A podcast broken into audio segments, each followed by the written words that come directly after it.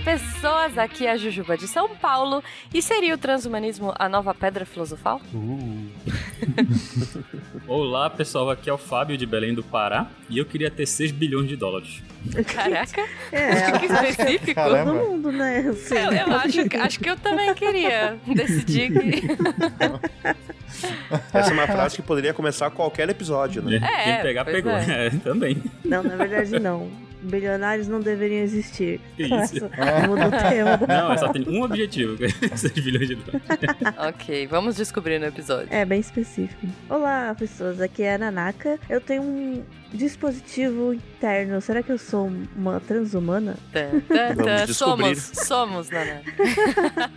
Wala Wala! Aqui é o Pena de São Paulo e a discussão sobre transgênero é só a ponta do iceberg. Olá, meus amigos. Meu nome é Thiago, eu sou aqui do interior do Rio Grande do Sul e eu estou aqui para enviar uma mensagem para os seres do futuro melhorados pelo transhumanismo. Sejam gentis com a gente, os seus pares que nasceram um pouco atrasados nessa corrida tecnológica e, por favor, ah, não nos deixem para trás. Ah, já deixaram já. Com certeza, a gente já tá. Já A deixaram, gente já, não já existe passou. no mundo. Em 2077 a gente não existe. Quem pegou a referência pegou. Referências. Você está ouvindo o SciCast, porque a ciência tem que ser divertida.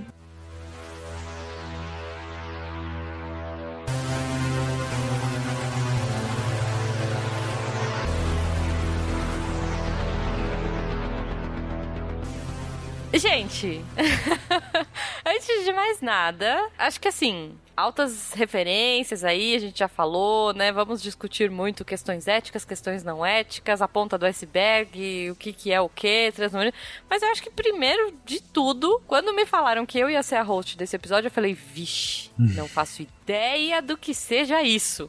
então eu acho que se o ouvinte tá tão perdido que nem eu, é, eu acho que seria uma boa a gente começar por aí. O que é o transhumanismo, gente? Então, o transhumanismo é um movimento, é uma, uma ideologia, uma ideia, vai, não sei nem se chamar de ideologia, talvez seja forçar a barra. Hum. Mas é, sei lá, é, é é uma ideia de que pode-se usar, não, se se deve usar é, a tecnologia para melhorar o ser humano. E aí melhorar, né, claro que isso, isso tudo é, é muito amplo, né? O que é melhorar o ser humano, mas é uma ideia de que a gente é, poderia fazer uso da tecnologia em geral, de qualquer tipo de tecnologia, qualquer tipo de, de criação humana, artificial, talvez, para melhorar, seja condições de vida humana, então, desde, sei lá, você ter é, é, uma longevidade maior, né? Normalmente está associado muito com longevidade, essa busca de viver mais. E aí você disse sobre pedra filosofal, Uhum. é, elixir da longa vida, tudo isso são, são questões que estão no imaginário. É, sei lá, essa discussão do transhumanismo é muito antiga, vem lá dos gregos, dá para mapear desde a ideia, as ideias de Platão, falando sobre isso, sobre, sei lá, essa, essa visão de que é, a condição humana ela não é a final, né? É, é, sei lá, essa condição, o ser humano não é o- a ponta final que dá, dá para chegar numa condição mais avançada, melhorada, uma versão melhorada do ser humano. E aí, esse imaginário sobre elixir da longa vida tem muito a ver com o transhumanismo. É como se fosse o transhumanismo, que é um movimento, vamos dizer, moderno, contemporâneo. Uhum. Ele é uma, uma, uma vertente desse ideal alquímico, esotérico, místico no passado de que, olha, vamos buscar esta pedra filosofal, né? Uhum. Que é uma coisa meio presente na ficção, né? E, e na vida real também. A gente vê cada vez mais tecnologias é, aparecendo pra melhorar a nossa vida, gente. Um dia a gente vai chegar lá no Oli sentadinho na cadeirinha sem fazer nada. Exato, é, e, isso já é uma, uma discussão. Será que já somos transhumanos? Né? O que, que é transhumano? Qual que é a referência que a gente dá? Porque talvez no momento que você coloca um óculos. Pois já- é. Né? Será É. que. Ixi, eu sou desde que eu nasci, então. É, porque as- essas coisas às vezes são tão dadas que a gente já nem não tira ela, não já coloca como já faz parte, óculos, sei lá, computador, sei lá, essas coisas. Mas é, de fato nós somos melhores por termos esses dispositivos, essas coisas, seja uma roupa, sabe? Usar uma roupa já nos nos faz melhores para várias situações. Né? Uhum. Mas tem também um outro viés, além dessa, da longevidade, tem também um, um viés de cognição, que aí é melhorar o pensamento, a inteligência, a cognição, a rapidez, a, né, de, de enfim, dar um, um boost também nessa área. Que não são muitas coisas, assim, é, que, que mexem diretamente, né? Tem uma interface direta com o seu cérebro, mas também vários dispositivos que a gente usa nos deixam mais inteligentes. Né? Eu, com o Google aberto, sou mais inteligente do que sem o Google aberto. É isso que eu ia falar.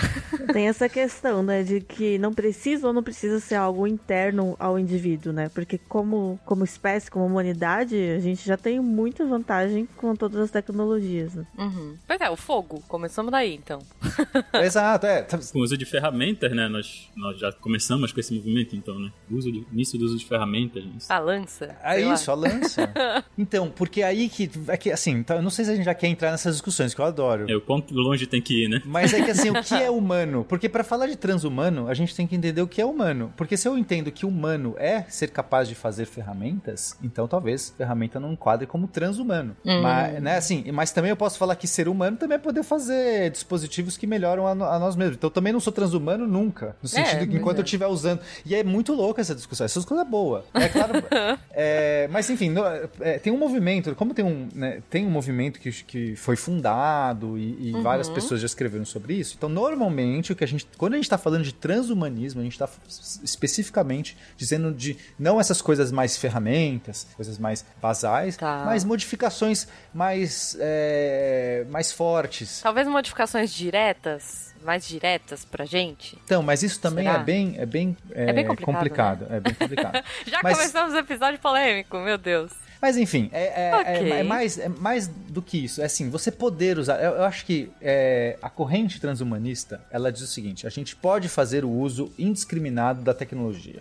É, a gente tem que passar por questões éticas, sim. A maior parte dos transhumanistas não é que descarta isso, mas é simplesmente do seguinte: a gente não tem que se conformar com a condição humana atual. Nós podemos. É, não é assim, eu estou doente, vou tomar um remédio e assim o remédio vai me curar da doença. Ok, isso não é transhumanismo, isso é medicina. Tipo, eu tô doente, quero, né, eu quero me curar. Outra coisa é eu me melhorar. Eu quero poder, de repente, usar, pode ser drogas, pode ser até o mesmo remédio que me cura. Se eu entender que esse, esse remédio eu, eu posso usar ele sem estar doente e me melhorar, eu posso. Assim, tem uma questão de eu posso me melhorar com a tecnologia meio que indiscriminadamente. Uhum. Bom, aí eu acho que eu e a Nanaka podemos dizer, né, Nanaka? Você quer falar da sua abertura? Pode ser, é uma questão de perspectiva, né? É uma melhoria É. no que me traz benefícios, que eu tenho um dispositivo intrauterino. É. então, é, é um aumentativo. Pois é, e eu já tenho uma outra tecnologia que é um implante, é um implantezinho no braço que libera hormônio no meu corpo e tem a mesma função, mas dura três anos. Olha só. Então, é, Somos tá vendo? E aí transhumanistas? são, são Hum. implantes diretos, inclusive, né? Estão ali diretos. no seu Sim. corpo. Eu Acho que sim. É, que é diferente, por exemplo, você tinha falado de, assim, um óculos, né? Um óculos ainda é pra corrigir alguma coisa, né? Pra te le- levar ao nível que seria esperado, né? Uhum. Nesse caso, eu tô colocando algo a mais que, no- que na verdade, vai né, colocar Exato. em cima do, digamos assim, entre muitas aspas, natural, né? Uhum, Uhum. Sim. E que vai trazer benefícios, né? É, enfim, de saúde até. Uhum. Então, é, Exato. É muito exato. interessante, né? Porque a gente já começa esse episódio com vários conceitos diferentes, com várias ideias e ah, realmente quando a gente coloca assim a ideia do transhumanismo, não vê um consenso geral, mais assim numa questão de, do que as pessoas falam sobre isso, né? Porque como vocês estavam citando, né? a gente começou a falar assim, ah, mas e se o ser humano quando ele há muito tempo atrás quando ele afiou a, a primeira pedra, o primeiro osso, ele estava usando de uma maneira esse conceito porque ele estava usando de uma maneira de estender o seu poder, né? Não usando somente suas mãos, só que ah, pensando numa perspectiva mais tecnológica e também como o Pena tinha falado antes, claro que o ser humano ele já pensa nesse tipo de coisa ah, há milênios, né? Há séculos pelo menos. Então a gente tem esse tipo de discussão muito interessante e eu acho legal que a gente colocou ela aqui nesse começo desse podcast agora e a gente viu umas ideias muito divergentes do que até do que poderia vir a ser, né? Ah, talvez no nosso presente ou num futuro próximo, o que seria essa questão transhumanista e como é é que ela vai efetivamente alterar as nossas relações e alterar o que a gente tem no mundo agora e pro futuro, né? Exato, Sim, é, porque acho que é, algumas, algumas tecnologias em especi- em- especificamente geram mais controvérsia do que outras. Então, eu acho que dificilmente alguém vai ligar, vai se incomodar por vocês mulheres estarem usando implantes é, hormonais, sei lá como que chama. Eu me incomodo. Ah, se incomoda. A sociedade se incomoda muito. Gostaria que isso não fosse necessário. Ou que pelo menos os homens usassem também. Não, perfeito. Vai ter sempre Pois é. gente que vai se incomodar. Mas os seres humanos normais não se incomodam com esse tipo de coisa. Olha aí, olha a provocação. Mas se a gente falar de modificações genéticas, eu garanto que vai levantar uma galera forte. Vai chegar. Aí é geral. É aí. complicado. Porque pega mais complicado. pesado, porque aí tem essa coisa genética, parece que assim, é quase o que nos diz humano, é a genética. Você vai alterar isso aqui do jeito que você quiser. Então tem uma bandeira muito complicada, né? Sim. Por isso que eu acho que é- é- são territórios. Tem territórios de combate complicadíssimos, né? Do transhumanismo. É, a genética tem esses eh, os dois problemas, né? Além, assim, duas, duas polêmicas, né? Além de ser algo que é, vai mexer né, no, enfim, no que é intrínseco, no que define, né, uma pessoa, também é algo que é, é, é hereditável, né? Então, meio que você, dependendo de como você fizer, né? Se você não tomar as restrições, é, pode ser que mude a espécie, enfim, cause consequências em gerações futuras. E aí, por outro lado, a parte de a, aumentar. é em português é Aprimorar, né? Aprimo- eu isso. acho. É, Acho que é uma boa. aprimoramento. Então, a parte de aprimoramento, digamos assim, é, cibernético, né? Que seria ah, pegar partes do corpo, trocar por partes robóticas. Aí você também se tá alterando, você não é mais humano, né? Então você chega a ser um transhumano, ou você ainda é humano, aí tem essas questões também. Mas será que uma pessoa com marca-passo é transhumana? É, e- ou não é mais huma- ou, vai, não é mais humana? São, né? São, são questões. Alguém que tem uma prótese. Exato. Uma até que prótese- ponto esses melhoramentos, não é mesmo? Vão te diferenciar de, de um ser humano, não é isso? Mais ou menos esse pensamento. É, então. É, é, assim, você fala assim, ah, eu perdi a visão. Vai, é, digamos num futuro próximo, sei lá, que você Uhum. pode. Se você perde o olho, você vai lá e você coloca uma prótese. E aí você, Você põe põe um um olho. Google Glass. Exato. Já pronto, que lê os seus e-mails. Google Glass inserido no, no. Exato, só que daí esse implante é tão bom que alguém fala assim: tira o meu olho bom e põe esse negócio, entendeu?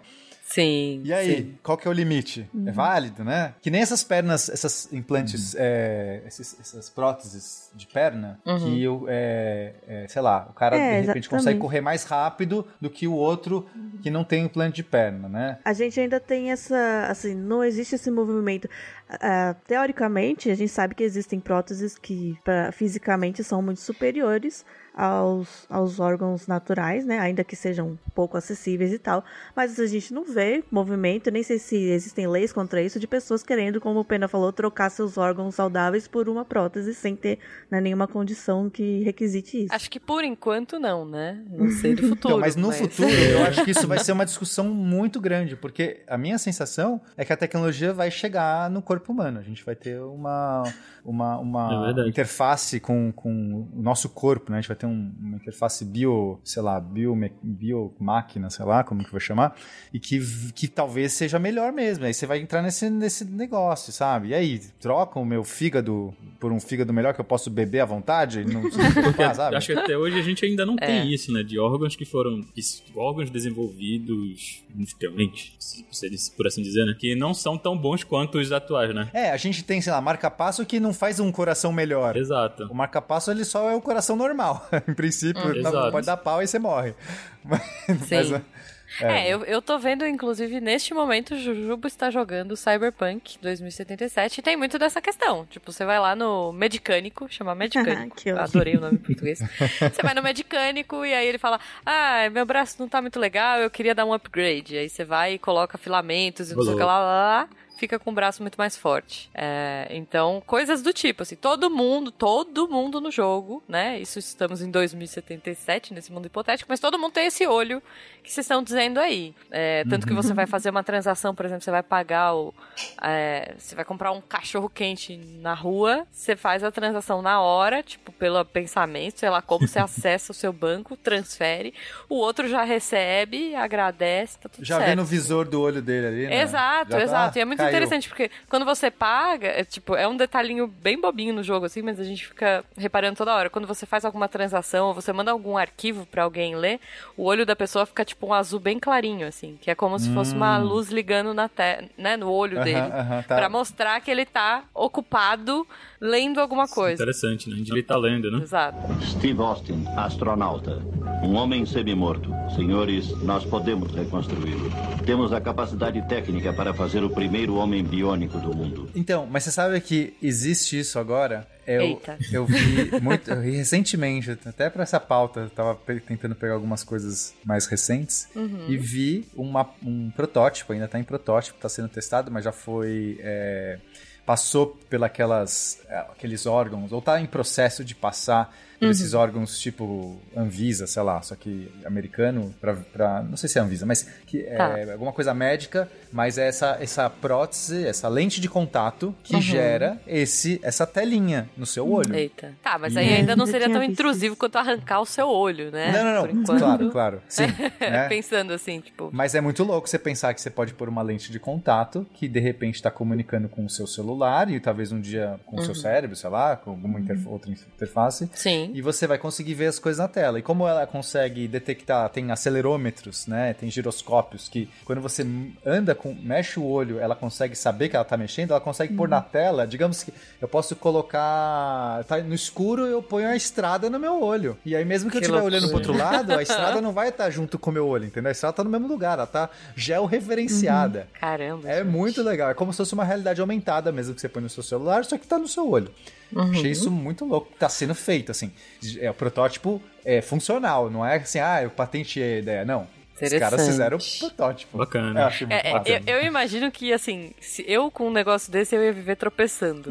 Porque, sabe, tipo, de repente, pum, pulou uma mensagem do WhatsApp na sua cara, você- eu já ia achar que era um bloquinho no chão. Não sei, não sei como vai ser a parada, mas... Precisam testar a pessoa usar isso por anos pra ver quanta dor de cabeça ela vai ter. É, até se Pois né? é, então, pois é. É, mas aí será que uma que nasce com isso, uma pessoa que nascer com isso, acho que já vai aprender, sabe? Que tem um pouco É, disso também, que, é. é.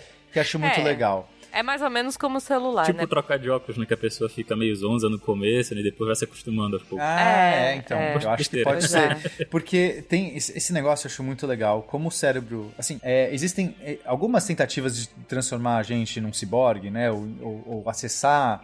É, fazer com que. Porque é, quando a gente fala de ciborgue, vai, o que é um ciborgue? É você ter um ser humano de base com modificações mecânicas, modificações físicas. Pode ser qualquer ser biológico, né? Não precisa ser uma pessoa, precisa. Ah, ok, tudo bem. Um ciborgue pode ser um cachorro. Pode ser. Pode ser um cachorro cibernético. É, mas o- o Ok. ciborgue é essa junção, né, de uma coisa é, orgânica com uma coisa Isso. Mecânica Tá, artificial. Só. Agora que entra a minha referência lá do Homem de. Agora é 6 milhões de dólares, não 6 bilhões, já confundi. É um Opa. filme, é um filme, não, um Mas é- seriado da década de 70. Agora ficou mais acessível. Já ficou mais fácil agora, 6 milhões só, de pouco boas. mais, mais facinho, será? que é um, um exemplo, né, de, de um ciborgue. É um seriado da década de 70, final da década de 70, em que uma pessoa, um homem, né, ele sofre um tipo de acidente e partes do corpo dele são trocadas, então as pernas dele, os braços, ele fica mais forte, mais rápido, e os olhos também, então ele enxerga mais longe e melhor do que um ser humano, então é uma referência aí pra galera assistir sobre isso. E aí era 6 milhões de dólares pra fazer essa cirurgia? Não sei dizer, foi muito tempo. Mas se fosse 6 milhões, já teriam várias pessoas hoje. Eu acho que 6 milhões de dólares É, era o é. valor do- do- de toda essa Não, troca. não, não, não, não. Mas hoje, 6 milhões na década de 70, hoje é uns É. 60 bilhões. né? Tranquilo. Ok. Ó, de- mas eu- eu- você tava falando, eu tava pensando em Robocop, enquanto você tava descrevendo. Robocop É, é, um ciborgue, premissa. então. A mesma pre- Isso, Tá. isso. Robocop é um, é um ciborgue quase. Só sobrou o cérebro, né? Assim, a, a- É, a graça é. do Robocop é que o corpo inteiro. É, sobre o cérebro e aquele pedaço do rosto dele, né? Isso, é, o rosto ficou impressionante, né? O rosto tá lindo, né? Aquela que sobrou. Mas, é, é. né, voltando. Então, assim, nessa tentativa, né, de, de você fazer, é, um, um grande salto seria quando a gente conseguisse é, usar, ligar esses aparelhos diretamente no cérebro. Então, Uhum. porque eu mexo meu braço hoje com a minha vontade, certo? Agora, se eu tiver uma prótese de braço que é, eu tenho que ou apertar um botão ou ou fazer alguma coisa corporal para que ele mexa. Sabe como pessoas que têm essas próteses hoje, que de, de perna e tal, muitas vezes é, você tem, tem alguns jeitos que elas acionam. Ela meio que aciona so, meio que sozinha por inteligência artificial, outras é uma coisa mais, mais simples e, e você tem que dar um balanço para, enfim. Agora, imagina que eu pudesse ligar o motorzinho dessa prótese diretamente no cérebro. Porque aí eu posso ter uma perna normal, né? Vou, assim, assim, eu controle, vou começar a usar né? é, o controle. É, normalmente elas funcionam com acionamento de movimento ou do movimento tipo da, do próprio inércia e gravidade, né? Do jeito que você move a parte que está segurando, ela se move mais facilmente seguindo o movimento ou de micromovimentos nos músculos, né, da parte que está cortada, ainda tem os músculos, os resquícios, os resquícios, né, e eles fazem uhum. micromovimentos que é a intenção do movimento que você tem. Aí você treina a prótese e aí ela acaba conseguindo isso. se mover conforme isso. Mas sim, se conseguisse ligar diretamente no, no, sistema nervoso, né, teria um controle muito mais fino. Eu acho que hoje já tem alguns estudos nesse sim. sentido, mas são muito, muito Não, já, iniciais, até né? tem, assim. então, já, já tem é, algumas pessoas, algumas empresas fazendo uhum. esse tipo até de cirurgia. Claro que não em humanos ainda, mas é, o, inclusive um, o Miguel Nicoleles, que é um brasileiro, ele é um dos pioneiros nessa pesquisa, né, que a gente chama de uhum. interface cérebro-máquina. E sim. ele conseguiu fazer é, macacos controlarem braços virtuais. Isso é muito legal. E, isso já faz tempo, assim, ele, ele, é realmente um dos pioneiros. Ah, eu já, eu já controlei um objeto virtual com ondas cerebrais, com aqueles capacetes de de leitura de eletrodos. É, cara, eu já vi um jogo assim, era um joguinho que você tinha que pensar e acontecer. Assim, era muito bobo, você pensava uhum. e acontecia alguma coisa na tela, né? Então, assim, as atividades cerebrais faziam com que o jogo acontecesse, mas não era assim, você andava ou você fazia nada. Não, aí apareciam uns desenhos na tela mostrando que sua atividade cerebral estava acontecendo. Uhum. Não, esse que eu usei, ele era assim, o, o software era, você treinava, então por exemplo, ele mostrava o objeto indo para a direita. E aí você ficava observando esse movimento e isso era o treino dele. E aí depois uhum. que você treinava para todas as direções, aí você colocava no modo né, de controle. E aí quando você pensava no objeto indo para a direita, ele ia para a direita porque você estava usando, fazendo a mesma, as mesmas uh, sinais elétricos de quando você viu o movimento. É, você tá acionando é os mesmos neurônios, né? uhum. Mas isso que é muito legal. É, porque, é, que é o meu ponto. Quando você, você. A gente não precisa fazer muita coisa para fazer essa conexão, porque o cérebro faz pela gente. Se você deixar, conseguir colocar, né? E essa é a dificuldade. Alguns implantes é, dentro do cérebro, né? Neurais. Você vai lá, coloca, sei lá, uns fiozinhos. E aí hoje o pessoal tá usando uns fiozinhos que são menores do que fio de cabelo, tipo, né? Porque isso, quanto, quanto mais fiozinho você colocar. E não, não importa muito onde. Claro que se você já sabe, ah, eu quero mexer na visão, então vou usar a região do cérebro de dar visão, vai ser mais fácil. Mas meio que não importa onde, você vai lá e você, você só enfia. Você fala assim, onde que tá pegando? Que neurônio que tá ali? Não importa, você enfia esses caras ali. E aí vai começar, eles vão começar a receber é, impulsos, porque, é, sei lá, aquele, aquele, aquele motor, aquela coisa, aquele sensor que você está colocando, vão começar a dar impulsos elétricos. O cérebro vai começar a tentar processar esses impulsos. Ele não sabe o que ele está fazendo, mas ele é uma, uma rede neural. E ele vai começar, até o momento que quando ele der algum impulso e o motor mexer, e aí ele começa a se refinar e de repente você começa a ter essa interface. Isso é muito legal, assim, a habilidade que o cérebro tem de, de é, criar uma estrutura nova para controlar algo que nunca teve. Foi assim que o Miguel Nicolás conseguiu colocar lá braços novos em macaco. O macaco tinha seis braços, Juba. Uhum. Dois, dois reais e mais quatro tá. virtuais. Eita. E ele controlava Gente. os seis braços. E era e ao mesmo tempo. E, e, assim, no começo eram só mais um braço, depois ele colocou mais outro, depois ele colocou mais dois. Só que a graça é que o macaco, quando ele estava no mundo virtual, ele, ele comandava os braços virtuais. E depois esse braço virtual pôde ser acionado remotamente em outra cidade para braços mecânicos. Então, tipo, o macaco estava controlando hum. um braço mecânico, mas na cabeça dele, no mundo virtual, ele estava mexendo um, um braço dele. Um, tipo, cresceu um, um dia ele acordou, nossa, tem mais um braço. Começou a mexer o braço, aprendeu a mexer o braço e tava mexendo o braço. E aí, é, o okay. interessante é que quando o macaco tirava o óculos da realidade virtual, ele ainda continuava tentando mexer os braços virtuais. Tipo, aquilo foi criado. E quando ele. Tipo, um membro fantasma. Era um membro assim. fantasma. E daí, quando ele punha o, o, a realidade de novo, voltava a funcionar. E, e, e tinha tarefas que ele tinha que usar um braço físico e um braço virtual. Assim pra Uhum. realizar. Ele usava. Ele conseguia controlar os dois ao mesmo tempo. Caramba, gente. Então isso é só pra mostrar que, tipo, é, as possibilidades são muito grandes. A maior dificuldade, Nossa. eu acho, claro que eu não sou especialista na, na, na área, deve ter infinitas dificuldades que eu não sei. Mas uma das grandes dificuldades é como você manter esses implantes, essas conexões, de uma maneira saudável, porque você está fazendo perfurações no cérebro, está colocando realmente coisas ali. E, e- e- e a, a Neuralink, que é uma empresa que está nessa direção, tá, não está conseguindo tipo, manter esses implantes porque eles começam a dar bactérias, enfim, o negócio tá meio que aberto, mesmo que sejam fiozinhos micro, e a longo prazo os porcos morrem, sabe? Mas provavelmente eles estão morrendo mais por uma questão de infecção ou, sei lá, bom, também não sei direito, porque isso tudo não é informação muito aberta, mas o que eu sei é que tá indo nessa direção, mas tá difícil ainda. É, bom, antes da gente ir pra parte ética, porque eu já ia puxar aqui, imagina essa questão ética, eu acho que a gente podia voltar um pouquinho pra história, tá? O ouvinte já foi lá, a gente já foi até o futuro, mas a gente podia voltar um pouco pro passado. Boa.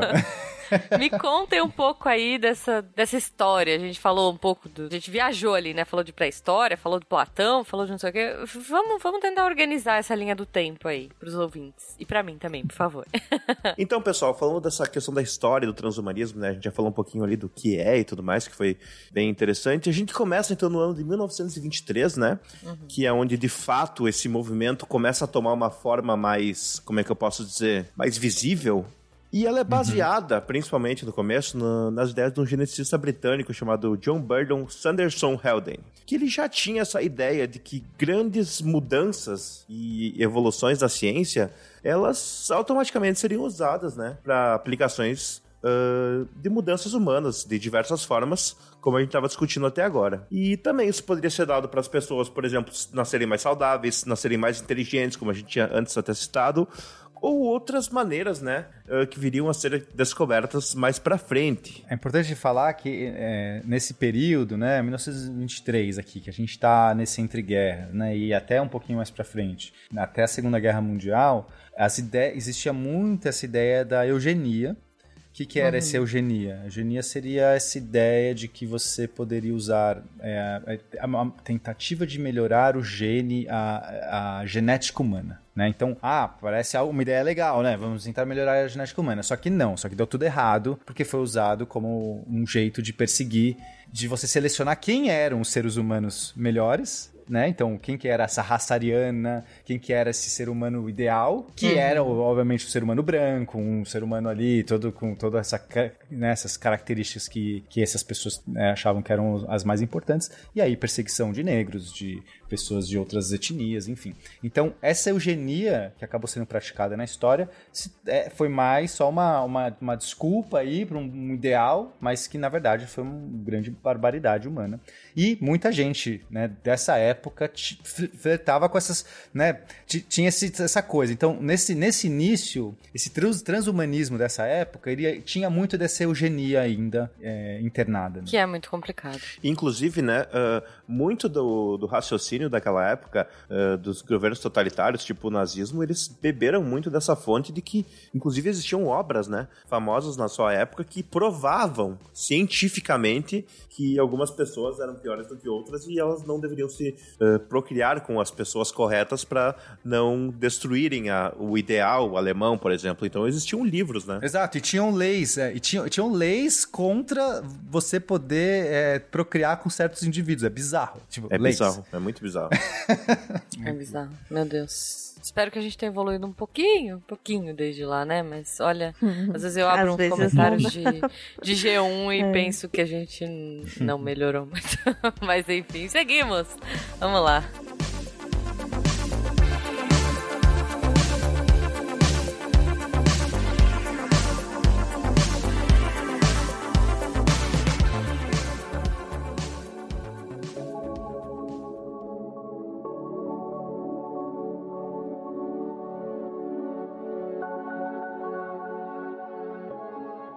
Então, pessoal, como a gente estava citando essa questão do, da história do transhumanismo, ah, também tiveram né, outros autores que trabalharam com esse tema. E uma das pessoas que foi uma das pessoas que tem um avô muito famoso, né, que é o, o biólogo Julian Huxley, que ele uh, foi um dos responsáveis por influenciar com as suas ideias uh, o sucesso desse tema e o sucesso desse, dessa temática, porque ele falou bastante sobre isso e ele foi a pessoa que, em tese, popularizou o termo, né, transhumanismo. E depois, um pouco mais tarde, né, tem um cientista que começa a estudar e escrever essa relação, isso já é bem mais tarde, uh, a relação do ser humano com a questão da inteligência artificial, que é um tema que a gente conversa bastante aqui no podcast, que a gente conversa nos spins e tal, que é um tema bem interessante, e ele começou a imaginar como seria no futuro essa relação de integração entre essas tecnologias, essas um, temas emergentes de tecnologia com o ser humano e como ele teria essa relação, né? E olha que curioso, né? Aqui a gente tá na década de 60 e uhum. esse cara, o Marvin Minsky, que é esse cientista,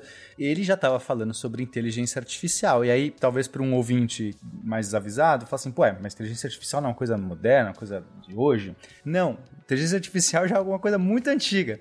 E, e, é uma das coisas mais incríveis, né, ou curiosas que a gente tem dessa, porque a área da, da, inteligência artificial ela nasce muito forte por volta dessa época, década de 60 por aí começam essas ideias. Depois da década de 70 tinha uma forte é, é, ideal de que os computadores chegariam no, é, no, nível humano, ou várias pessoas cogitando isso, no, no, né, essa discussão. A discussão era essa, várias é, pesquisas nessa área, mas meio que ela fracassa, assim inteligência artificial dessa época, essa antiga inteligência artificial que a gente chama, ela meio que ela, que ela chega no seu ápice não sai dali. Ela prometia muito e não entregou, sabe? Uhum. E aí agora a gente tá vivendo um, um, ressurgimento. Então, nessa época, década de 60, esse cara, o Marvin Minsky, já estava conversando, estava tentando dialogar de né, como seria um ser humano integrado com uma inteligência artificial. Tá. Eh, deixa eu só fazer um parênteses aqui. Você falou do Julian Huxley, voltando um pouco, é, eu fiquei pensando no Aldous, Aldous Huxley, que escreveu O Admirável Mundo Novo. E aí eu fui pesquisar, eles eram irmãos olha só. Tipo... É, daí você vê, né, que existem toda uma relação, assim, entre as temáticas faladas por esse pessoal, e realmente é muito interessante saber que essas pessoas estavam juntas, assim. Não, é, eu fico pensando nos almoços de família dessa família, gente. Um é geneticista, o outro escreveu um livro super distópico aí. É, deve, eu acho que tinha um conflito um... ali. né? Interessante, interessante. Imagina o parente menos famoso, né, fica comparado com ele, né? Aquele teu primo, aquele teu tio. Que triste, né? tipo... Não devia ser legal ser primo desse cara. Realmente não deveria ser legal. Pois é, pois é. É mais ou menos, né? Porque não sei se na época eles também eram bem vistos por isso, ou eram só aqueles caras aqueles sem malucos, né? ali, aqueles do... doidos lá. Olha lá os Huxley, olha os Huxley chegando com as ideias malucas deles. Bom, tá, passamos pela década de 60. Bom, aí a gente chega na década de 80. Adoro mullets, música boa. E aqui a gente já começa a ter, assim, várias pessoas que se, que se denominavam transhumanistas e ah. começam a ter as primeiras reuniões, os primeiros encontros. Aqui já é um movimento, já é um clubinho, já. Bom, não é um clubinho, tá. vai.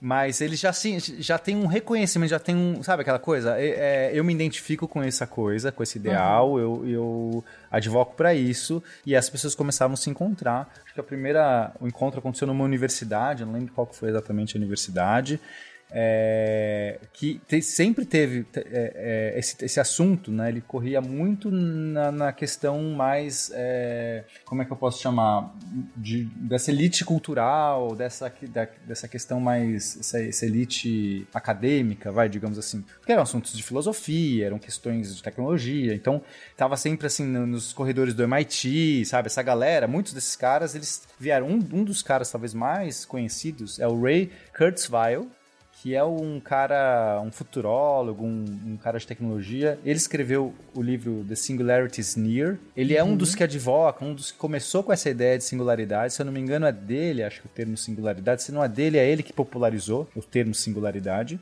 É, e esse cara, ele começa a falar sobre transhumanismo nessa época. E ele é um desses, desses que vai levar à frente, vai fazer esses encontros, vai, vai começar a espalhar. Então, década de 80, encontrinhos da galera, discussões, Boa. começou o clubinho dos transhumanistas. Eu acho muito interessante que desde essa época, né, essa questão não era uma questão completa, tipo, como é que eu posso falar, essencialmente tecnológica, ela sempre teve esse viés filosófico muito forte que envolvia as questões do ser humano junto com as com os melhoramentos e uh, com as questões de como o ser humano no futuro, que eles saberiam que provavelmente isso aconteceria, que eles não tinham tecnologia na época, mas que um dia teria, como que a filosofia e a ciência, tudo isso se uniria, né, para que o humano ele pudesse usar desse, das tecnologias, mas de uma maneira, né, que não fosse predatória, que não fosse algo ruim para a humanidade. Uhum. Bom, e aí como é que avança? Em 1992, a gente tem dois caras, o Max Moore e o Tom Morrow. Eles, eles fundam... More e Morrow, meu Deus. Morrow. Okay. Tom Morrow. Oh, more, ah, é, é o, More e olha, Morrow. o nome dele é Tomorrow. É um nome super Tomorrow. Olha aí, é verdade, Tomorrow, cara. Tomorrow, muito bom. Tomorrow. Deve ser, deve ser zoeira. Deve eu ser tava zoeira. Pensando, é eu tava pensando no nome da empresa, tipo More Morrow, achei ruim, mas T.Morrow, maravilhoso, hein? Nossa, total. To, tomorrow, okay. tomorrow. Bom, Tomorrow. eles fundaram a Extropy Institute, que era já um instituto, uma, enfim, uma, uma empresa, um, não uma empresa, uma, como chamar, uma organização para fazer, advocar, em fazer encontros, conferências e, e, juntar, né, esses transhumanistas, as ideias transhumanistas, criar é, artigos sobre isso, é realmente é, focar, porque estava muito disperso esses movimentos, né, eles estavam muito é, dentro das universidades, em vários lugares, e aí meio que a ideia deles era concentrar, trazer, juntar esse pessoal. E aí, e aqui eu coloco uma citação do Max Moore, que eu acho muito emblemática, porque é, como a gente está falando de movimento, vai, de um ideal, é, é, é complicado é, para a gente tentar entender melhor a cabeça, o que, que, pensava. Eu acho que essa citação aqui, essa aqui acho que é tirada do The Philosophy of Transhumanists. Eu não tenho certeza agora da onde eu peguei, é, na hora eu não anotei, mas depois eu, se, se, alguém quiser achar, pegar o texto, depois eu mando. Mas é, diz o seguinte: o humanismo, essa é a citação dele o humanismo tende a contar exclusivamente com o refinamento educacional e cultural para melhorar a natureza humana, enquanto transhumanistas buscam aplicar tecnologia para transpor os limites impostos pela nossa herança biológica e genética. Então, olha que legal esse primeiro parágrafo, eu acho muito bom, né? Então ele já faz uma, uma, é, uma contraposição com o humanismo, né? Esse, é, o que já é classicamente que a gente considera né, humanismo, estudos humanos que ele fala, olha, a gente tenta melhorar sempre através de uma educação e uma cultura melhor. A gente tenta, né, melhorar socialmente por esses vieses, por esses caminhos, enquanto que os transhumanistas, eles querem tra buscam transpor, transpor os limites impostos pela nossa herança biológica e genética. Muito legal. Transhumanistas veem a natureza humana não como um fim em si mesma, não como perfeita e não como tendo nenhuma reivindicação em nossa lealdade. Cara, eu acho muito boa essa frase. Sensacional. O, o que, que ele está dizendo aqui é, cara, é, nós não somos o fim, né? O ser humano não é o fim desse caminho e, e ele não é perfeito, né? Tipo assim, é, isso, é, tem sempre aquela ideia de que o ser humano era o ser mais evoluído, né? Tudo bobagens, né? Hoje a gente já consegue, né? Então, evolução, todos os seres que estão hoje são igualmente evoluídos, né? A gente não tem essa coisa, né? Por favor, ouvinte, né? Vamos parar de reproduzir essa coisa. Ah, eu estou evoluindo. Evolução não, não tem uma direção, uma coisa melhor ou pior, é simplesmente uma questão de adaptação. Então, ele coloca aqui que que é, esse nosso momento, ser humano, tal, não é o fim, não é perfeito, mas mais do que isso, ele não tem nenhuma reivindicação em nossa lealdade. É como se nós não tivéssemos nenhuma lealdade para manter esse isso que nos que é que, que nós somos hoje. É não tem um motivo para se apegar à sua condição Exato, humana. Exato, nenhum motivo, cara. E eu acho muito legal isso, quer dizer, é, não, essa condição nossa também eu não devo, não, eu não sou isso. Isso aqui não é o que me define, eu preciso estar, é isso que eu vou ser. Então é isso, eles, essa ideia de poder ser transhumano é, isso não, não é o meu, eu não sou humano e, e acabou, eu posso, posso ir além. Ao contrário, ela é apenas um ponto no meio do caminho evolucionário e nós podemos remoldar nossa própria natureza em jeitos que nos pareçam valiosos e desejáveis. É a mesma coisa que eu falei. Ao aplicar tecnologia a nós mesmos de uma maneira ponderada, cuidadosa e ainda assim ousada, nós podemos nos tornar algo que não pode ser descrito de maneira precisa como humanos. Nós nos tornamos pós-humanos. E aqui ele usa o termo ponderado, cuidadoso e ousado. Isso é, assim, assim, é muito. Ligeiramente conflitante. Exato, a gente entende meio o que esses caras estavam falando. Quer dizer, assim, não, não é, não é porra louquice, não é usar qualquer coisa. Ponderado, cuidadoso. Mas tem que é, ser mas ousado. a gente não é. Mas a gente que... não é. Gente, vai vir o olho do Com negócio, certeza. vai vir a perna que pula, entendeu? Vai Perna falar. pula-pula, é isso. Não, eu tenho dúvida. Vai ter macaco com seis braços, com oito Vai- braços, doze Vai braços. ter, vai ter a gente com seis braços. Gente, eu não consigo me imaginar nem com quatro. Eu ia derrubar tudo, entendeu? Enfim. É muito bom. Mas, mas eu acho que as peças de piano a quatro, a seis mãos, Nossa, sei eu lá. queria tocar esse Seria piano. muito Eu- legal, eu queria seria muito, esses muito vários interessante aí, olha. Não, isso aí vai virar. Assim que a indústria pornô chegar aí, aí já vai ter Ah, pra é todo verdade. mundo. Entendeu? Aí a Aí, aí evolui. Aí a parada avança, fato. Oi, desculpa o parênteses. Não, mas acho que agora dá pra, pro ouvinte entender bem o que que esses caras querem dizer, sabe? Nesse, nesse momento aqui que a gente tá... A ideia era boa, gente, mas né, assim, vai cair na mão no futuro e talvez a, a- como é que ele falou aqui, né, a maneira ponderada e cuidadosa, veja, E ainda assim ousada. ousada, pois é, ousada da na- a, a empresa lá do, No, no futuro, ousado sempre ganha. Esse é o problema. É, é isso, o ousado, a indústria pornográfica vai falar, opa, ousado, Bora usar. eu vou investir. É, acho que tem Enfim. os dois grandes, as duas grandes é, dificuldades, não polêmicas nesse tema. Uma é justamente, né, os limites, tanto da ética quanto assim, né, qual que é a da segurança e tal. E a outra parte que é a- as definições, tipo, quanto que é, por exemplo, ele fala que ah, tem que ser algo que não é só cultura e educação, a gente tem que pô- transpor os limites da biologia e genética, mas a cultura e a educação fazem parte da nossa biologia genética Sim. e a tecnologia é, um, é também é fruto da, da nossa biologia, entendeu? Porque a gente Uhum. tem essa biologia, a gente foi capaz de criar tecnologia, de transmitir isso através da cultura. Então, é muito Sim. difícil definir isso. É, mas aqui entra na dualidade natural e artificial. É mais uma maneira do ser humano conseguir se adaptar e se manter vivo, né? Se, se manter em grupo, é, passar o seu conhecimento adiante, né? Então, mais é- uma outra maneira, né? É- é- Essa é uma das discussões mais legais que tem. Mas eu acho que a gente pode só buscá-la um pouquinho para depois, pra gente concluir Uhum. essa coisa. Mas é, essa dualidade entre natural e artificial, né? Assim, eu acho que isso é muito legal. Sim. Mas Bom, só pra... vamos, vamos avançando na história pra chegar nos dias de hoje e, e Isso. discutir. Vamos lá. Então vamos, Vamos- vamos em- seguir, vamos seguir. Nos anos 90 aí. Steve Austin, astronauta. Um homem semi-morto. Senhores, nós podemos reconstruí-lo. Temos a capacidade técnica para fazer o primeiro homem biônico do mundo. Chegando então, pessoal, no final dos anos 90, em 1998, que dois filósofos, Nick Broston e o David Peirce, eles fundaram então, né, a World Transhumanist Association, que em inglês maravilhoso, que é uma associação não governamental que luta de maneira internacional para o reconhecimento do transhumanismo como um assunto de fato legítimo e que deve ser levado em consideração não só ah, nas universidades, nos debates entre os- os acadêmicos, mas também no debate público. E eles buscam também, com isso, pensar assim: bom, a gente tem que criar políticas que envolvam isso.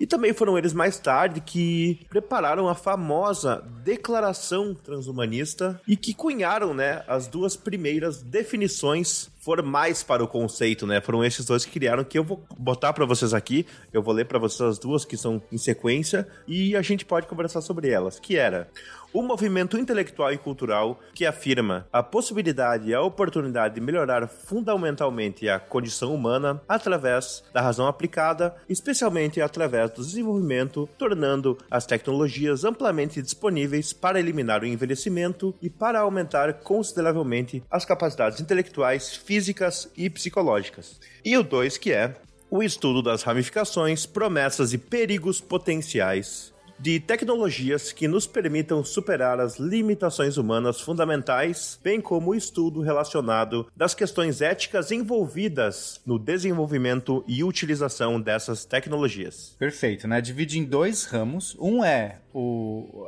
tentar essa possibilidade de, de, de fazer esse aumento, né? Essa melhoria humana. Um é o ousado e o outro é o ponderado. E o outro é o moderado. É isso. Pode crer. É, acho que define bem. É, eu fico pensando, quando ele diz aqui, né, aumentar consideravelmente as capacidades psicológicas.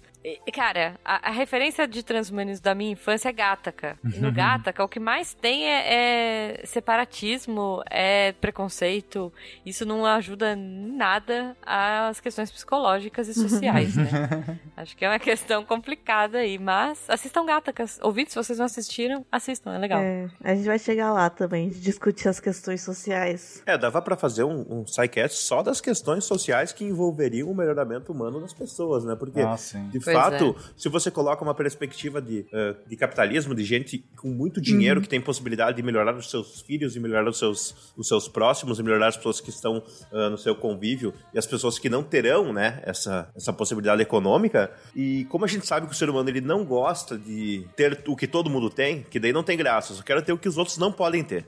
Então, ah, se coloca como um mundo que poderia ser bem complexo nesse sentido, onde ah, as pessoas seriam né, subjugadas e ficariam ah, ainda mais em desigualdade por conta de tecnologias, né? É, só aumentaria exponencialmente, né, toda a desigualdade. Sim. É, imagina os NFT de. NFT de implante, cara. Pois é, nos anos 2000, né, começaram assim, o pessoal a se organizar melhor e tal. Foi constituído o Partido Transhumanista chamado Party, que reúne 30 organizações, né, que estudam o tema em todo o mundo, podendo também ser encontradas diversas publicações sobre o tema, discussões, tudo mais, como a gente tinha falado antes.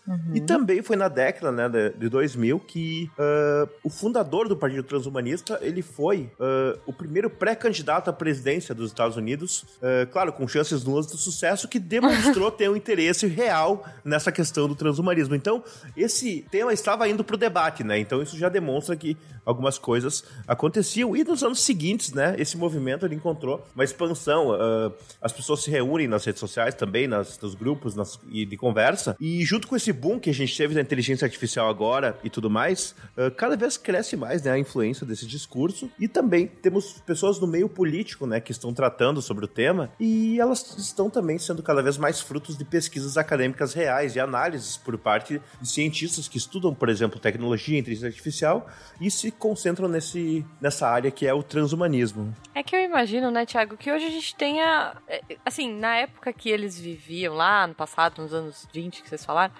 era, era teórico. Hoje eu acho que a gente tá, tá- Assim, não sei se é uma impressão minha, mas eu acho que a gente tá muito perto da- de algumas coisas já acontecerem, né? É, não sei o que, que vocês acham, mas. É, então, é, é isso justamente, é difícil, tem uma linha tênue, assim, não tem, eu acho que é difícil ter uma coisa que vai falar, ah, agora é transhumanismo, agora não é. É uma coisa muito gradual. Sim, não é, eu não digo do transhumanismo em si, mas assim, da gente ter um avanço tecnológico hoje tão possível de a gente. É, claro, é, eu, eu tô com a referência do Cyberpunk porque o Jujubo está jogando aqui do meu lado, mas assim, da gente olhar algumas coisas dali, não tudo, obviamente, mas e falar, pô, isso aí é mais uns anos, o jogo se passa em 2077.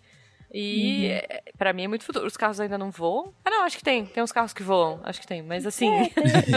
Tem drones. É, é. Por exemplo, hoje em dia nós temos braços mecânicos, né, que simulam, simulam que fazem o movimento dos dedos, né, que provavelmente na época, de- década de 60, não tinham, né, então hoje já tá bem Pois visível, é. né, assim. É, isso que eu digo, assim, tá um pouco É. mais palpável pra gente. Ver as coisas assim, ali. E a gente não precisa ir muito longe, não. Se a gente pensa um pouquinho assim, pensa assim, isso é um exercício que eu fiz antes de gravar essa pauta, eu tava pensando nisso. Pensa no ano de 2010 e pensa como eram as coisas naquele ano. Já se, já, tu já pensa em coisas muito diferentes da forma que a gente vive hoje. E provavelmente, por exemplo, também ia ser difícil de gravar esse programa há 12 anos atrás dessa maneira, de, de uma forma tão fácil, né? Com pessoas em lugares diferentes. Então a gente já tem ah, uma tecnologia muito diferente com, em uma década, né? Então isso já se demonstra. Gente, a nossa geração viveu no mundo É, sem verdade. internet, por Exatamente, exemplo. o mundo sem celular. Não é verdade? Entregando Total. a idade aqui, ouvintes. Mas a gente viveu no mundo pré-celular. Hoje em dia é impensável. Uma criança já nasce com o celular na mão, né? N- não deveria, mas assim, pais não deixem seus filhos com telas. É, isso é outra, outra discussão também, outra questão, assim. A gente considera. Porque hoje em dia, quem. Né, a gente, quem vive com o celular, tá assim, meio que não tira ele de- da mão, né? Tá sempre com ele à mão, né, pronto pra ser usado. Então, é, a diferença entre isso e ter, tipo, aquela lente nos olhos, é, nessa questão transhumanista, pra mim não faz diferença. Porque Pois é. você tá com aquilo ali, pronto pra ser usado, acessível, né, em qualquer Sim. lugar. É, um pouco antes da gravação a gente estava discutindo sobre assistentes virtuais, né? Assistentes inteligentes, sei lá como é que chama. Eu não posso chamar o o nome da minha, senão ela vai ficar escutando essa conversa. Mas tem muito disso também. Fulana, Mas liga a que ela TV. não está fulana... escutando? É. eu mutei ela. Tipo, fulana, apaga a luz, fulana, faz isso. Tipo, tem muito disso hoje. A gente já tá, né? É... Eu acho que nós somos muito dependentes disso e cada vez mais. Quem sabe onde vamos estar daqui a 10 anos, né? Pois é, enfim, gente, há 10 anos atrás era um. Era um... Surgiu outro dispositivo aí de grande evolução, como foi o celular É, pra gente, né? é. Celular, smartphone pra gente, na verdade. Surgiu um outro dispositivo aí que vai dar um outro passo, outro salto. Eu, eu discuto muito isso com o Jujuba. Eu falo assim, meu, será que em algum momento a gente vai chegar num ponto que a tecnologia vai ser demais pra nós? Vocês acham isso? Porque a gente tá vindo junto. A gente veio com a internet, a gente veio com o celular, né? Será que a gente vai ser ultrapassado? Uhum. É, mas assim, a gente conhece, por exemplo, nossos pais, nossos avós, que têm já muita dificuldade com algumas das tecnologias novas. E como você Uhum. mesmo falou, a tecnologia, a gente tá falando aqui, a tecnologia avança cada vez mais rápido.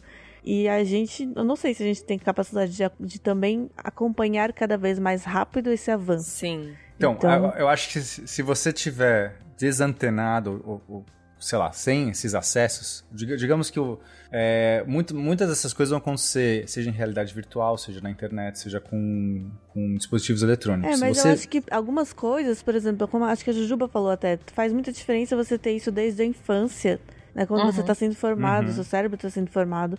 E aí é uma coisa que a gente não vai ter como acompanhar. Sim. É uma plasticidade, né, diferente. Tipo, um aprendizado diferente que a gente, por exemplo, não teve. A gente não foi tão natural quanto pra uma criança que tá nascendo hoje. Então, a gente não, mas se você tiver um implante neural, talvez sim. Aí já é outra Tipo, história. Então, é, Sim. é, a gente, enfim, se a gente estiver desconectado, vou pôr essa palavra, que aí é mais genérica, pode ser desde, Uhum. né, não sei.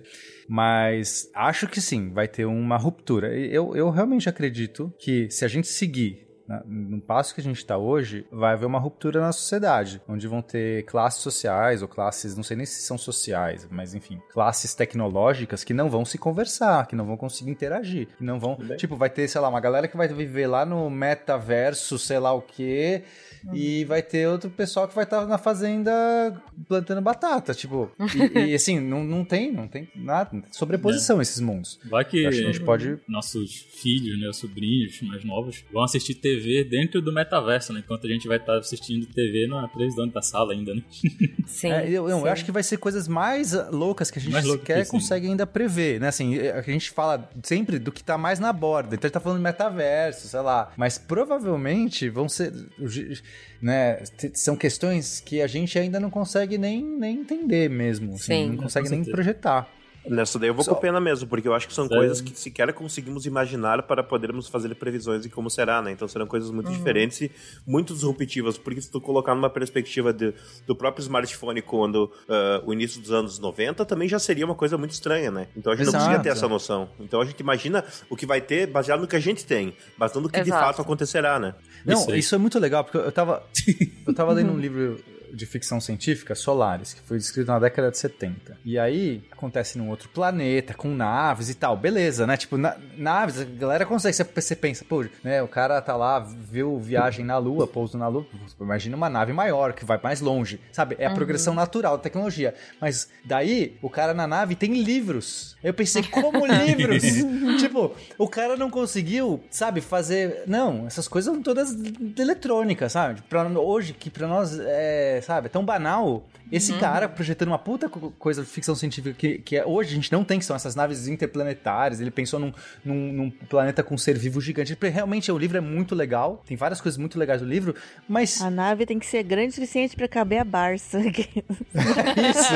Pois é. E é um monte de tecnologia, tipo, não tem, é, sei lá, não, não tem um celular. Eles não têm um celular, sabe? Sim, um aparelho da mão, não tem. É, Você você tem o painel da Pô, nave. Star Trek já tinha, hein? Ó, Então, Star, Star Trek Trek, já tinha, anos mas- 60, Sim, sim. caras já tinham celular.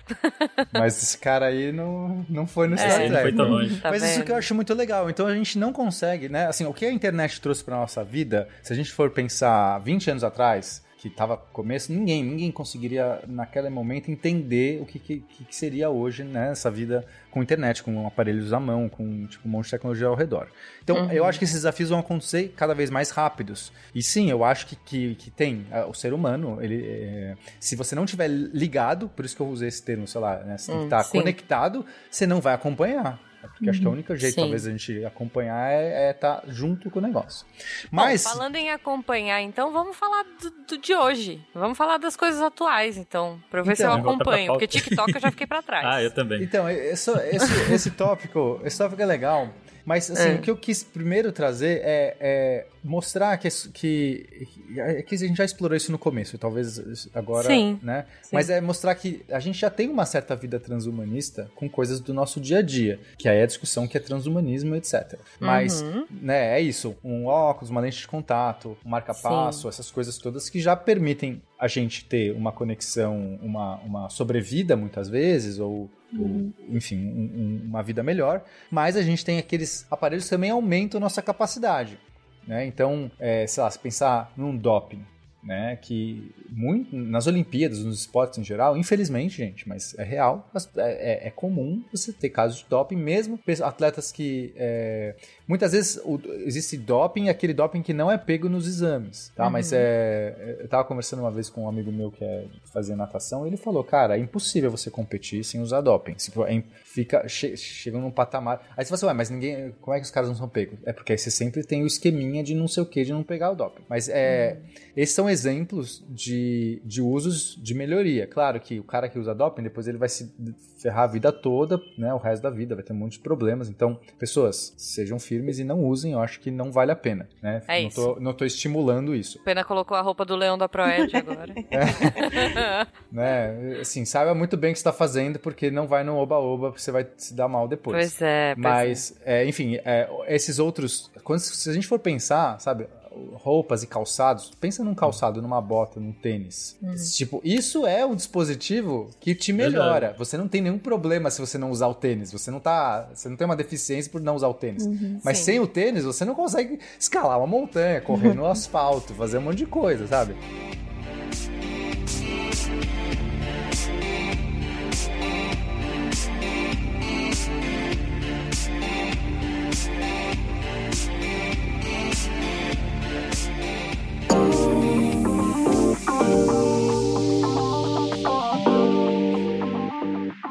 Pessoas! Eu sou Jujuba e nós estamos no momento Cambly, que esse mês, olha só, resolveu fazer de um jeito diferente. Eles me deram a missão de, assim como a plataforma que é tailor-made, olha que chique, ou seja, é, ela é feita para que você, ouvinte, escolha seus horários, escolha a forma que você quer aprender, escolha o sotaque, escolha o nível do professor, o tipo do professor, se ele é mais paciente, se ele é mais divertido, se ele sabe muito, é, se é business, se é se você tá começando, enfim. Eles também me pediram para que a gente começasse a perguntar para vocês ouvintes o que vocês gostariam de ouvir aqui no nosso momento Cambly.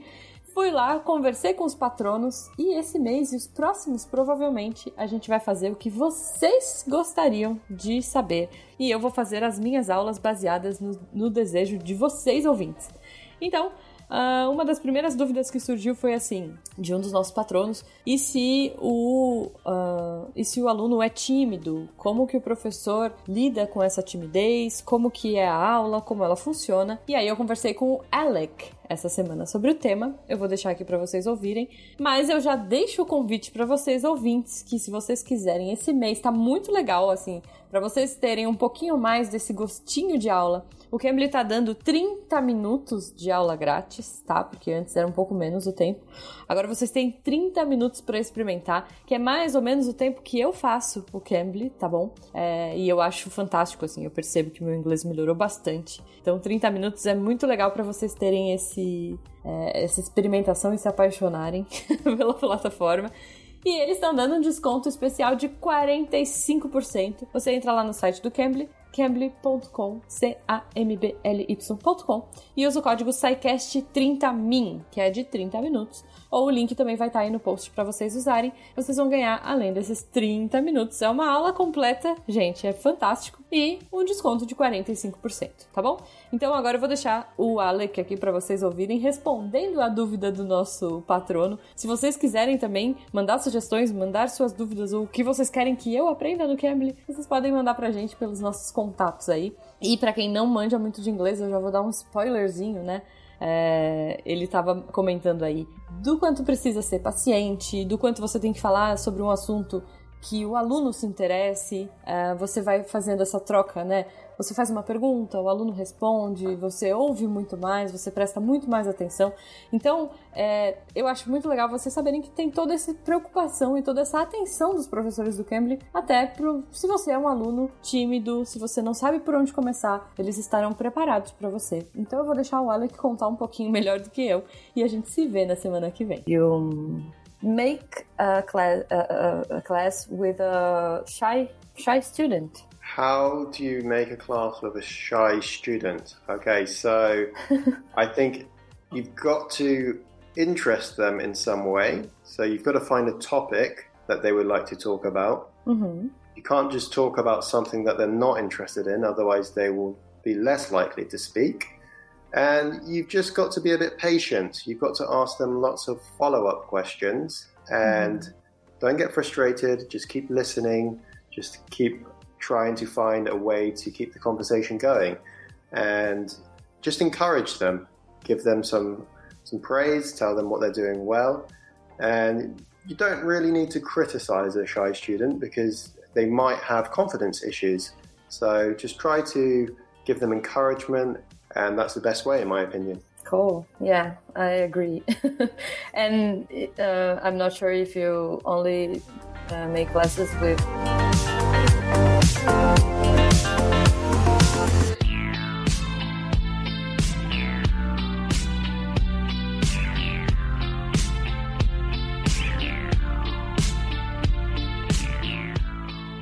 Não, mas, ô Pena, você estava falando o exemplo da natação.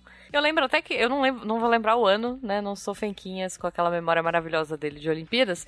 Mas teve um ano que foi a moda, assim, uma roupa de uhum. natação. Vocês lembram disso? Lembro do Todos eles lá. usaram uma roupa, disso, não sei o quê, blá blá blá. Simulava pele de tubarão, alguma coisa Simulava, assim. Simulava, diminuía atrito, é. E, e não virou, assim, né? As pessoas desencanaram, mas assim, mas era. E tava indo pra um outro nível sem o doping, né? Era um isso, vestível, isso. como você. É, um vestível. É. Então, se você for pensar, tipo, ferramentas, né, em geral, já dão uma capacidade enorme, assim, né? de, de para as pessoas fazerem coisas que elas uhum. não, não conseguiriam fazer. Tipo, um mero alicate te dá, tipo, forças absurdas. tipo, assim, realmente, Sim. sabe, um alicate, um serrote, sei lá, qualquer coisa. Chave de fenda ao invés de usar a unha, né, para desparafusar alguma coisa. faquinha, faquinha de cozinha, gente. É sucesso. E, e, daí a gente tem que muito refletir sobre é, o que é, então, o ser humano. Né? O que é ser humano, não o ser humano. Tipo, o que é ser humano? Essa é a pergunta para a gente entender o que nos faria então transhumano. Né? Mas uhum. talvez por algumas abordagens. A gente já é transhumano há muito tempo, né? E a gente tá sempre como a Eu gostei muito do que a Ana falou, né? Eu acho que é, é meio que não tem um começo ali, não tem, ah, agora.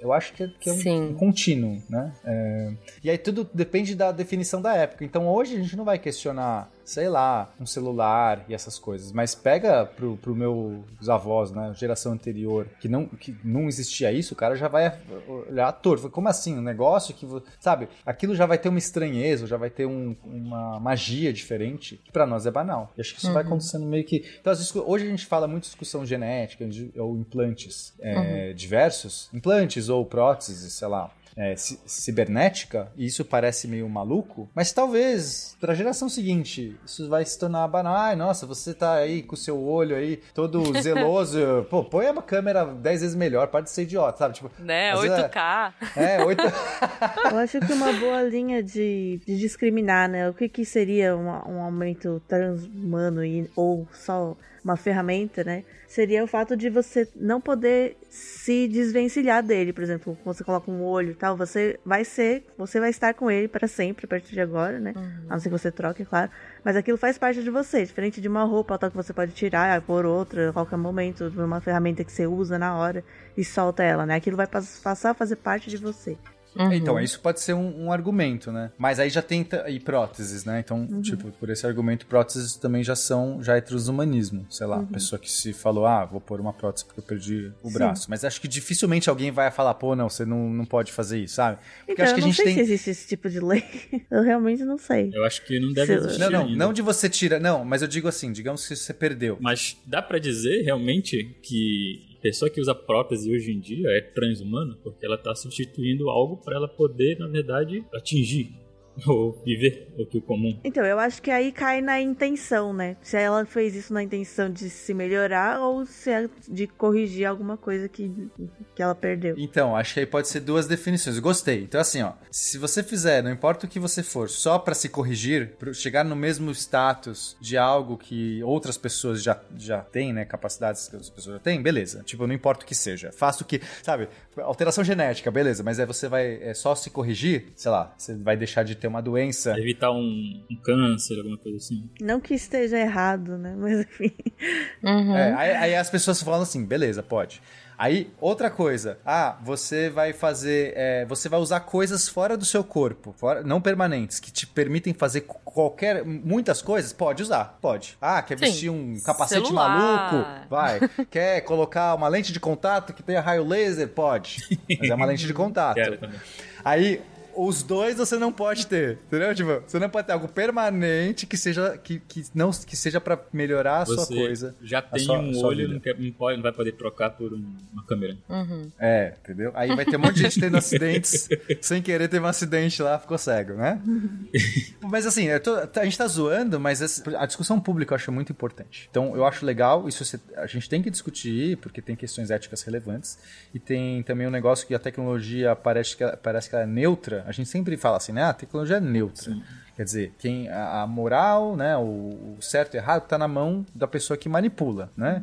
Então, só que não é bem assim a história também, porque uma vez que a tecnologia acaba sendo usada, você cria um- uma certa pressão social para uma certa mudança. Então, imagina você hoje tentar viver num, no mundo de gente hoje é, sem. Ah, eu não quero usar celular, certo? É uma escolha. Eu não quero celular. Celular não, não quero. Prefiro não. Sou, né? Quero, quero ficar Ok. aqui. Quero imprimir a minha pauta. Eu quero imprimir a pauta para poder, poder fazer no papel. Quero Posso? escutar podcast, assim, gravar em CD e colocar no carro. Isso. Certo. Pessoa Você pode. férias. Vezes, imagina você tentando procurar emprego né, nessa sociedade. Você, você não vai conseguir. Você, tipo, ah, passa o seu WhatsApp. Aí eu não tenho. Ah, tá bom. Então passa depois. tipo, porque não é mais uma escolha. Não se torna, não é algo assim, ah, é cada um escolhe o seu. Porque a tendência é essa, cada um escolhe o seu. Mas o problema é que, pela teoria dos jogos, você acaba podendo criar uma regra do jogo imperdoável, que leva pra cenários fatalistas. E a gente não quer, né? Assim, a gente não pode culpar o jogador, a gente culpar o jogo. E quem faz o jogo hoje, não, o jogo do futuro, quem faz o jogo do futuro são, somos nós hoje. Só que a gente, se a gente não discutir isso, esse jogo vai ser feito meio que sem querer. Esse é o ponto. Se a gente nunca discutiu qual vai ser o melhor jogo pra amanhã, o jogo vai acontecer. Não é que não vai acontecer. Que, ah, a gente não vai discutir, não vai acontecer. Não, vai acontecer. Vai ser do pior jeito possível. Porque aí ninguém vai ter colocado nenhuma regra, nenhuma con- condição prévia. E, e aí, normalmente, o jogo vai pro pior cenário. A coisa vai no atropelo, Vai né? no atropelo, vai, vai Tipo- arrebentar do lado mais fraco, a gente vai ter mais desigualdade, mais. Então Uhum. você imagina, né? Tecnologia, que já é uma coisa de. é, é, que, que envolve normalmente dinheiro, né? Recursos e tal. Quem que vai ter acesso a essas tecnologias se a gente não cuidar hoje de alguma maneira? Vai ser a elite, já vai ser os milionários, já vai ser a galera que, que tem mais, que tem mais condição de vida. E aí cria né, uma situação ruim para todo mundo. É, eu tava até conversando mais cedo, não sei se tem a ver com o que tu estava falando, né?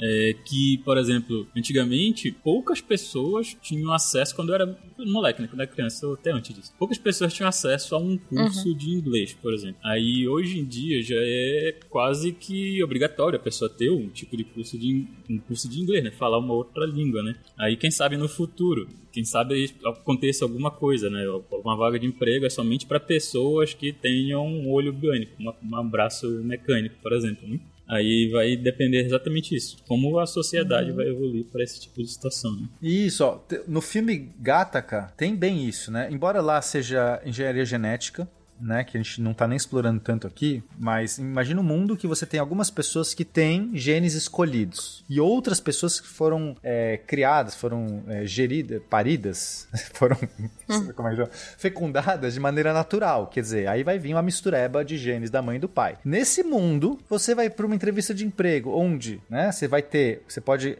contratar um cara que, uma pessoa que é mais inteligente, geneticamente falando, tem, né, tem mais cognição, tem mais não sei o que, tem menos doença, o cara não vai ficar de licença porque pegou, sei lá, entendeu? Uma hepatite, qualquer coisa assim.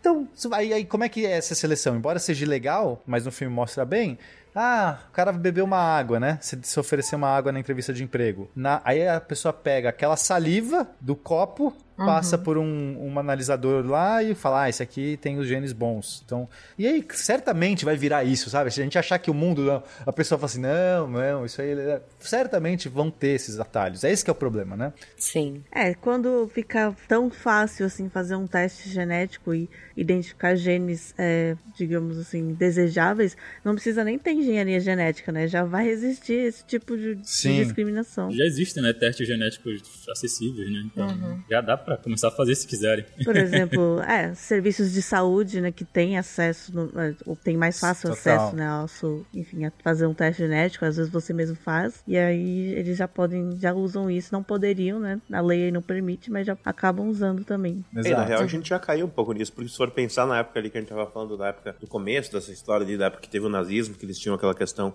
né, de superioridade de raça e tudo mais, eles, sem evidências de que uma raça era superior a outra, porque não era, eles já Exato. causavam esse tipo de, de, de genocídio, de problemas. Imagina se existisse realmente a prova de que alguma raça ou algum gênero era superior ao outro e que essa pessoa realmente seria superior. Então, isso aconteceria de uma forma talvez ainda mais cruel, né? É, isso superior é, um- é, um, é uma palavra ruim, né, seria o desejável para cada situação, né, porque Exato, não tem como desejável, dizer que pode é ser. superior. Sim. Mas o, é subjetivo. o que a gente né? tava falando, a gente não falou muito de engenharia genética, porque ela é, em, em termos de melhoramento né, humano e tal, ela é, é uma das estratégias que é mais lenta e também mais eh, é, randômica, eu não sei, é mais difícil de prever resultados, né? Mais difícil de controlar. Então, é uma das estratégias que realmente dificilmente a gente vai partir por, vai chegar no transhumanismo através da engenharia genética. É muito mais fácil trocar um olho do que criar um gene do olho certeza. que não vai ter estrabismo, que não vai ter astigmatismo, que não vai ter miopia. Tipo, com o, troca o olho, tira o olho, põe outro. É, assim, a não ser que a gente tenha mais uma grande revolução, um, né, um breakthrough, talvez, na engenharia genética. É, a gente já teve um grande avanço nas técnicas, né, de engenharia genética, como a CRISPR e tal. Então, ah, ainda não em humanos, né? mas, mas assim. Não oficialmente. não, é, não oficialmente, meio oficialmente, enfim. É, mas assim, enfim, não aprovado em humanos. É, mas mesmo o CRISPR, né? O CRISPR permite você editar, né? Que já é uma coisa que nunca existia. É, ter o controle das consequências é muito difícil. E de qualquer forma é uma Sim. coisa lenta e hereditária. Então causa muitos, muitos desenrolamentos aí. É, então, assim, Sim. esse já é um cenário mais difícil quando a gente olha hoje, né? O avanço da tecnologia de inteligência artificial, robótica e tudo mais, parece que, né, se eu fosse apostar, também apostaria nesses outros caminhos. Aí tem, é, né, então vamos explorar também esses outros. Mas é, a, gente, a gente também tem que tem uma, uma pergunta inicial que eu acho que é interessante. A gente já falou de singularidade, né? Ouvinte, se quiser, pega uns episódios que a gente falou, que seria esse momento, digamos, que uma, uma máquina, uma inteligência artificial consegue ter a mesma capacidade humana, a mesma inteligência humana, ou melhor do que o ser humano, né? Então, é, se essa singularidade é, acontecer de maneira rápida, então talvez nem exista esse transhumanismo, esse transhumanismo de 2077, tá? Por exemplo. Tipo, vamos já, né? Porque transhumanismo pode ser que já exista hoje, mas esse que a gente, Sim. quando a gente fala hoje desse transhumanismo, de cibernética, de Que pra implante nós ainda é uma ficção, que é né? a ficção, isso. Talvez ele nem aconteça, dependendo da, da- de quão rápida pode ser essa que a gente chama de decolagem, né? Esse momento dessa super explosão de inteligência. E, e aí talvez é, a gente só vai poder ter a condição que nos for imposta, ou que nos for dada. Talvez, né? Mas vamos pensar o caso que não tem essa decolagem rápida, que essa singularidade não aconteça assim muito rápido em nossas vidas. Então vamos pensar quais são os cenários que até nos permita sobreviver a essa singularidade, né? Então, tem dois que, que são talvez mais, mais fáceis de ver, que é a cibernética, que assim, a ideia de você colocar implantes no seu corpo. Ah, é o Robocop. É o Robocop. E aí você Tá. pode ir do nível mais próteses, que é o que a gente já tem hoje, próteses controladas pelo cérebro, tudo mais, né? Que, que vamos chegar nisso, imagino. Mas coisas mais interessantes, que é o que o, o Ray Kurzweil, que é esse cara que, que eu já falei antes, ele é, citou de sistema de biorresposta inteligente. Então é você ter, digamos, nanorobôs que vão estar navegando na sua corrente sanguínea. Nanorobôs não é, não, não é uma tecnologia também parece muito impossível. A gente já tem vários nanorobôs em desenvolvimento. Então não é nada assim que você diz, nossa, isso aqui não consegui nem imaginar. E aí ele vai, ele vai começar, você vai começar a ter um, em vez o que acontece? O, o nosso sangue, nossos hormônios, nossas enzimas, nossas proteínas carregam informação do nosso corpo todo momento, avisando células, levando alimento. A gente tem todo um sistema é, orgânico muito legal que acontece no nosso corpo. Mas esses nanorobôs vão começar a servir também, eles vão tanto ler as informações que estão circulando ali, como eles vão começar a gerar e até sintetizar. E a gente vai poder, com o tempo, né, se isso acontecer nesse caminho, é, trocando nossos órgãos. Porque aí você pode falar, eu não preciso mais ter um fígado orgânico. Que eu preciso é da bile, do não sei o que, do. Enfim. E aí eu posso gerar um outro sistema, ou mais eficiente, ou sei lá, né, que não degrada, que tem alguma vantagem. Aquilo que eu falei, você pode beber muito e não vai passar mal, porque seu, seu fígado vai dar conta. Então você vai poder trocar o seu sistema digestivo e endócrino. Depois o todo o seu sistema circulatório. O Pena tava lá no Diga Não ao Doping. Diga Não ao É, Diga diga não, ao doping e agora isso. quer trocar o fígado, né? E eu, eu bebo super pouco, olha só. Eu, não- eu nem quero fazer isso. É, não bebam, então, ouvintes, pronto. Vamos fazer aqui. ó. Eu bebam com moderação, né? Sei lá, não, não bebam, vou parecer um careta falando. Mas é, aí depois o sistema circulatório, porque se eu já começo a ter os meus órgãos já, já conseguindo prover através, ou não, robôs ou órgãos artificiais mesmo, mas esse sistema já se conversando, eu posso depois trocar o próprio sistema circulatório, porque a, re- a sistema circulatório é o que gera, os, leva os alimentos e essa rede de comunicação. Eu, eu já não preciso mais se meus órgãos já estão, é, já, já tem uma rede de comunicação que pode ser por esses robôs ou outros tipos de informação. E aí eu posso trocar então meu coração, né, que já está nesse sistema circulatório, e depois eu posso ir para outras questões, como pele, esqueleto e até o cérebro. Cla- Claro, isso é uma viagem, gente. É uma viagem? É, me parece plausível na próxima década? Não. Ah, Embora o Ray Kurzweil disse que em 2030, né, assim, ele é futurologista, né? Então para Não ele vai, não vai. 2030 seria o começo, o começo, sistema de biorresposta inteligente, os nanorobôs, né? Ele também Ok. falou Ah, 2030. nanorobô, nanorobô. Ah, a gente bom. já tem aquelas. Tem umas tatuagens que leem, leem entre Ah, aspas, eu já né, vi, o seu estado já fiz spin disso. e tal. É, então. muito legal isso. Já tem.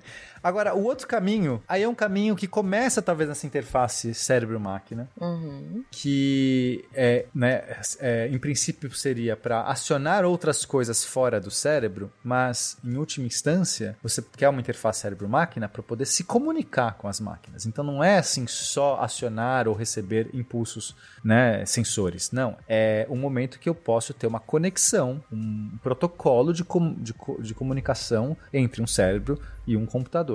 É, não sei quão longe isso está. É, porque, sabe, às vezes a gente olha e fala, nossa, a gente não sabe nada do cérebro, a gente não consegue ver, tipo, aí, idiota, como é que eu vou ler uma memória do cérebro e tal, não sei o quê. Mas tem outras coisas que é, é, é que aquilo que eu tava citando, de como o cérebro é super plástico e você coloca qualquer coisa, ele aprende. Você não.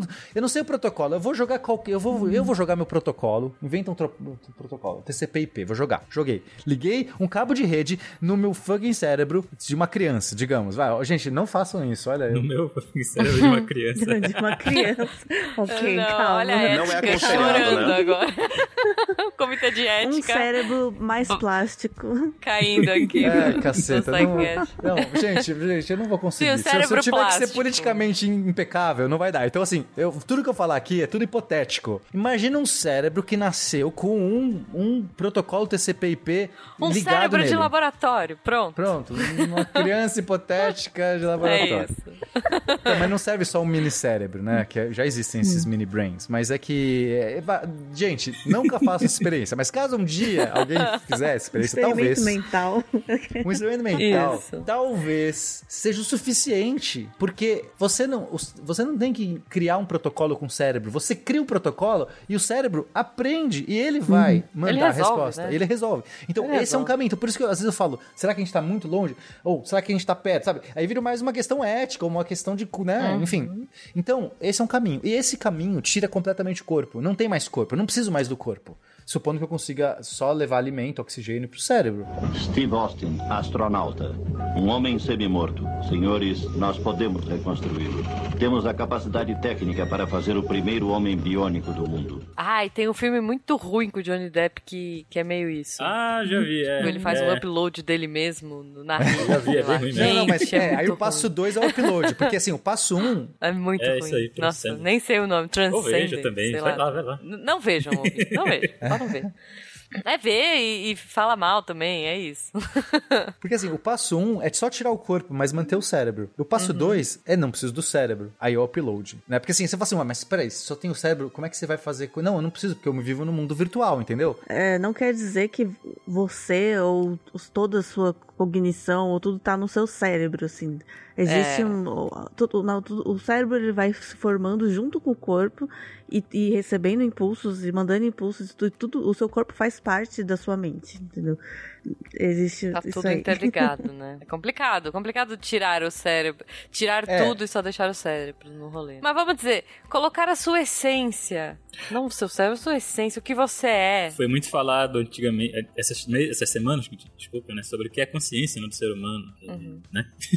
Que- que- que foi muito É, falado, o- né, sobre o computador do Google, né, que criou consciência. Então, onde é, onde é, Isso, chega isso. a consciência humana, né? Então, eu quero muito gravar um cast sobre isso. Eu preciso gravar um cast sobre isso. Essa história é muito legal. Bom, vocês vão ver, a- aqui a gente tá só na ponta do iceberg, né? Porque É. Então, assim, seria esse limite da o upload mesmo, dessa mente, né? Isso me parece muito distante, muito, sei lá, É. ficção, mas Pois nunca é. se sabe. Mas é, existe, uma, existe uma, uma questão que eu acho que eu queria entrar, que é quando a gente fala, é, as pessoas, no geral, elas falam assim, ah, a gente é, precisa entender o cérebro, precisa saber reproduzir um cérebro, sei lá, humano, tem toda uma questão de, ah, o cérebro, ou, não, é nem o cérebro, no geral, a natureza, né? Costuma o argumento ir nesse sentido, a natureza chegou nessa solução, e, ela, e a natureza chega nas, em soluções mais eficientes, melhores, né? Assim, é, são bilhões de anos de evolução e tudo mais. E aí é um pouco do argumento da. É, é uma falácia, né? A falácia do, do natural. Porque, primeiro, a evolução ela não necessariamente chega nas soluções mais eficientes. Ela só precisa chegar em soluções boas o suficientes para aquele momento. Então, assim, não quer dizer. Se eu tenho. Né, de todas as soluções possíveis para um certo problema, uma certa dificuldade que um ser encontrou, a evolução ela só precisa encontrar uma boa o bastante. E se ela encontrar o boa o bastante, ela não vai continuar investindo nesse caminho porque ela já é boa o bastante, né? Esse que é o ponto importante. Então, é, agora, mesmo que ela encontre soluções muito eficientes, qual é essa eficiência do ponto de vista, no geral, energético? O que eu quero dizer com isso? O que, que é o mais é, restrito numa, na natureza, no geral? É alimento, é energia, né? Os, os meios, eles são... É, é, é raro você ter um meio em abundância de alimento. Então, a evolução costuma encontrar os caminhos que te deixam mais eficientes do ponto de vista energético. Eu vou fazer uma máquina que gasta menos energia, que consegue fazer mais coisa com menos energia, que seja mais eficiente nesse sentido. Mas isso não quer dizer que ela vai ser mais eficiente ou melhor do nosso ponto de vista hoje. Que essa não é talvez uma restrição tão grande que a gente vive. A gente, né? Eu sei que tem gente morrendo de fome, eu sei que tem eh, cenários horríveis no nosso mundo. Mas no geral, a gente tem uma fartura de alimentos incompre... incompreensível é, o maior. problema é, da fome é a distribuição, não é? Exato. é. Sim. A gente tem muito mais alimento hoje do que numa natureza. Você consegue pegar num açúcar uma concentração, sabe? A gente tem problemas de obesidade muitas vezes porque a gente tem essa fartura que, que é um problema que os, os animais, no geral, não tiveram que se adaptar, né? É por, a, a- porque na natureza é raro você ter uma situação dessa. Então a gente vive até com, com essas questões. É, também entra um pouco na, na coisa que a gente falou da, da genética ser lenta, né? A evolução é, uma, é um processo Uhum. muito lento e a, a tecnologia, a gente avançou muito mais rápido que mesmo que tem, pudesse ter, poderia ter tido uma evolução, uma adaptação do corpo do ser humano para esse cenário, quem estiver vivendo em fartura de açúcar que seja. Mas é muito demorado, né? Então não deu tempo Uhum. disso acontecer. Exato. E aí o exemplo que eu gosto muito de dar é o voo dos pássaros. Então, por muito tempo, tempo as pessoas pensavam que o, que, que é o avião, né? Você criar um- uma máquina que voa era imitar o voo dos pássaros. É isso que as pessoas, nossa, eu tô vendo um bicho voando, eu quero voar, eu vou fazer igual. Que é um processo é, é difícil, tem que bater asas, tem que ter todo um negócio.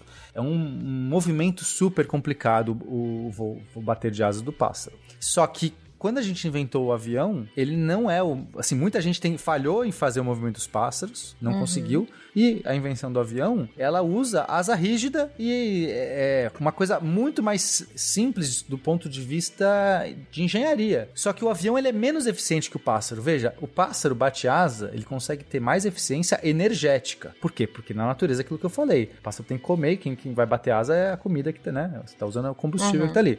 Mas pro avião funcionar, do ponto de vista de engenharia, cara, fazer um bater de asas é muito difícil. Tanto é que hoje a gente já sabe fazer bater de asas, a gente já tem engenharia para isso e a gente não mudou os nossos aviões. Porque é muito mais simples fazer um avião do jeito que a gente faz. É, é mais fácil a gente melhorar nosso combustível, melhorar nossos motores, do que, do que mudar a asa de um avião, fazer uma, uma asa que bate igual de um pássaro. Então é Imagina que bonitinho. então isso é só um exemplo para mostrar que é, a, a gente tem um cérebro que é realmente incrível. A gente tem uma máquina que consegue fazer tudo que a gente faz e é realmente incrível. É coisa tipo estupenda com 12 watts. Tipo, 12 watts. É, sei lá, o seu, o seu, é, o seu banho, o seu chuveiro consome, sei lá, é, mil watts. tipo, 2 mil watts, sei lá, depois. Então, assim, 12 watts. E, e, e é realmente assim. Então você fala, putz, que da hora. Mas não quer dizer que eu precise necessariamente criar um cérebro análogo ao humano se eu quiser fazer um upload da mente ou se eu quiser fazer uma comunicação com a mente. Porque talvez existam caminhos muito mais simples que talvez gastem mais energia, sim, talvez tenham outros problemas, mas do ponto de vista da engenharia, certamente deve ter caminhos mais fáceis. Então, pra gente quebrar um pouco essa falácia às vezes do natural, como natural é o perfeito, né, assim, toma, é, você, você pode comer isso, é natural. Não tem isso, assim, ah, não, você pode comer, porque é natural. É, veneno é natural também, gente, sabe? Não, não é esse argumento. Não, não adianta. Essa falácia natural não é um bom argumento. Sim, você tava falando dos 12 watts, eu pensei no Matrix. Por isso que as máquinas usaram a gente, velho. Muito mais eficiente. Pode ser. Gente, bom, vimos um pouco da história, vimos aí todas as implicações, todas as coisas legais. é, já quero o olho do Google, já vimos os problemas, né? Enfim, passamos um pouquinho aqui por questões éticas, questões sociais. Eu acho que a gente poderia ficar aqui a noite toda discutindo isso se a gente quisesse. Mas eu queria saber de vocês, assim, quão perto estamos do nossa ficção 2077 aí e o quanto vocês se animam. E por que vocês se animam ou não pra, pra ela? Bom, falando assim dessa é, 2077, nessa realidade assim de ter implantes conectados e próteses trocar facilmente e tal, próteses né, de melhorias e tal. Eu acho que a gente já tem um pouco, protótipos pelo menos. E seria só uma questão de resolver alguns problemas, como o Pena falou lá, né, de, de, de, por exemplo, de ser, no caso, diretamente no cérebro, infecção. Mas eu acho que não precisa ser diretamente no cérebro, poderia ter outros jeitos de captar os impulsos cerebrais. Enfim, isso eu acho que a gente já tá próximo, talvez mais umas duas, três décadas, talvez em 2077. acho que quase com certeza a gente já teria isso. Também, caso não exista uma super, não, uma singularidade e tudo mais, e aí esquece qualquer coisa. Mas, e quanto a me animar, assim, eu acho que eu não vou ter nenhuma escolha nesses, nenhum desses cenários. Sabe, assim, quem tem Sim. o poder vai decidir, e infelizmente. Mas se você pudesse, Nanaka, não, a Nanaka tá cinzenta, Nanaka, se você pudesse escolher, você tem uma porta que te leva pra esse mundo e uma porta que te leva pra um outro mundo. Ah, Qual não, vo- calma. Pro mundo é difícil, porque aí acarreta a desigualdade, eu não sei o que lá. Mas assim, eu, como indivíduo, se eu me aumentaria, agora me dá. eu não tenho nenhum apego com a, com a minha identi- com a minha condição humana. Então, é isso. Ok. Mas a dúvida é, você gostaria de implantes ou você gostaria de fazer o upload do seu cérebro no mundo, no metaverso lá? Não, minto. não posso ter É, eu, eu sou, eu sou o meu antiga é- e aí eu vou falar o Second Life. Ou você quer o seu upload É no de- Second é- Life? aí entra em questões aí, mas assim, porque na minha cabeça eu se eu fizer um upload, vai ser uma outra pessoa que sou eu. Então eu vou estar É, criando uma outra então. pessoa. Boa, sem, Nanaka. Sem ela É querer. Não, porque o negócio é o seguinte: se Então. você fez o upload, você não pode estar mais na Terra. Porque você está lá. Então, é por isso, enquanto, eu gente. vou só de melhorias. Ok, ok. ah, eu faço um. Eu deixo um upload de backup, assim, sem estar sem tá ativado, sabe? Tá. Ok. Eu acho que 2077, eu acho não. Em 2077 a gente vai estar com 90 anos, né? então é, Não, pode, pode chegar antes, pode chegar antes. vivo. Ah, é, a- É. é a É. tecnologia Talvez de você- imaginando 2077. Não, só tô imaginando com 2077, na É, estamos usando Usando como o jogo marco como aí, guia, né? por conta do, do Mas jogo até e lá, dessa, se você tiver né? 90 anos É. nesse caso, você não vai ser um velho. ainda. É, pois é, É, você vai ter verdade. aprimoramentos É aí. verdade, se ainda for. Um corpinho de 50, Aprimorando, né? cara. Olha aí. Então até, até quero já também. Tô com eu quero também agora. Eu só fico com receio. Receio, na verdade, não. Eu fico pensando somente naquele episódio do Black Mirror Uhum, em que uma pessoa faz o upload da consciência para uma máquina, né? uhum. É, para aquela máquina conseguir ajudar a pessoa no dia a dia, nas tarefas do dia a dia, né? É, sua, sua assistente pessoal é uma cópia da sua consciência. Exato. Ah, eu lembro desse episódio. Exato. É, você vai condenar alguém a existir e alguém que é você, então você sabe o sofrimento que a pessoa vai Exato.